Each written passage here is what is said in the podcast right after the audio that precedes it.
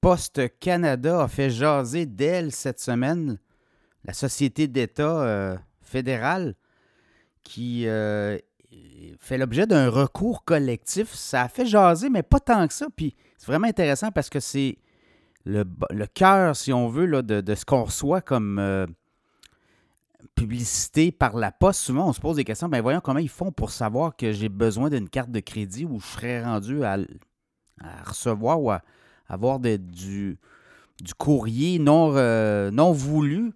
Et là, ben, c'est vraiment une demande de recours collectif d'un cabinet d'avocats contre Post Canada pour vendre nos données sans autorisation. Donc, c'est un recours, une demande d'autorisation de recours collectif de plus de 2,5 milliards de dollars contre Post Canada. On a un programme chez Post Canada qui s'appelle Marketing IntelliPost. Et c'est ce, ce service-là qui est visé notamment parce que IntelliPost vend vos données à des euh, tiers, c'est-à-dire des annonceurs ou des publicitaires euh, qui vont aller chercher vos données et qui vont les offrir à des entreprises en retour de gros montants d'argent. Voyez-vous, là, IntelliPost est très, euh, très, très, très rentable. là.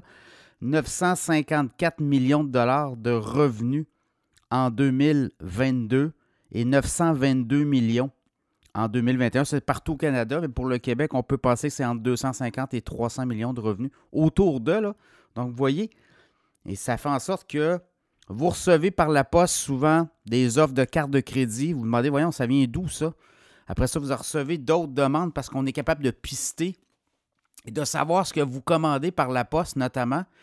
Et ce qui passe, ben, on va vous cibler et on va vendre par la suite Post Canada par son service euh, IntelliPost Marketing. Ben, on va vendre ça à des, euh, des entreprises pour qu'on soit capable de vous cibler davantage. Donc, vous vous demandez pourquoi vous recevez telle offre par la poste. Ben, c'est clairement parce que Post Canada vous a pisté. Et là, quand on dit, ben, je voudrais me faire retirer, donc c'est pas automatique. Il faut quand même euh, aller se faire retirer de la liste de Post Canada, mais vous ne le savez même pas. Donc, voyez là dans quel flou ça met les euh, utilisateurs, en fait, les, gens qui. La poste est publique, c'est une société d'État fédérale.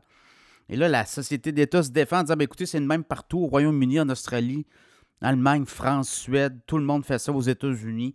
Les grandes compagnies de poste, les sociétés d'État ou à tout le moins les, les compagnies euh, qui font la poste, qui assument, qui assurent la poste, ben, font la même chose pour monétiser leur entrée. Toujours est-il que Post Canada n'est toujours pas rentable. là. Je regardais les chiffres dans les trimestres. C'est très difficile de, de dégager. Je regardais euh, depuis 2017, Post Canada est souvent, souvent, souvent déficitaire. Et on regarde un peu les, pertes dernier trimestre, 254 millions, voyez-vous. Là, donc, on est là-dedans. Est-ce qu'un juge va autoriser cette euh, action collective? Bien, ça sera à suivre, évidemment. C'est le cabinet Perrier Avocat euh, qui a déposé cette demande d'autorisation de recours collectif. Donc, ça sera à suivre, mais soyez très avisés. Là. Post Canada, actuellement, possède vos données et les revend à des annonceurs potentiels, des gens qui euh, pourraient vous cibler selon votre consommation. Donc, c'est vraiment particulier ce qui se passe. J'ai hâte de voir comment tout ça va être accueilli par un, un juge et également ben, comment Post Canada pourrait riposter dans le sens où on pourrait peut-être euh, prendre les devants et demander aux gens qui veulent s'exclure de cette liste-là, mais de le faire euh, de façon euh, non équivoque ou sans équivoque, parce qu'on on le voit là, on n'a pas de mécanisme, on ne sait même pas que notre nom figure sur des listes de revente d'abonnés ou de, de- de- de- d'abonnés de service. Alors, à suivre cette histoire de recours collectif.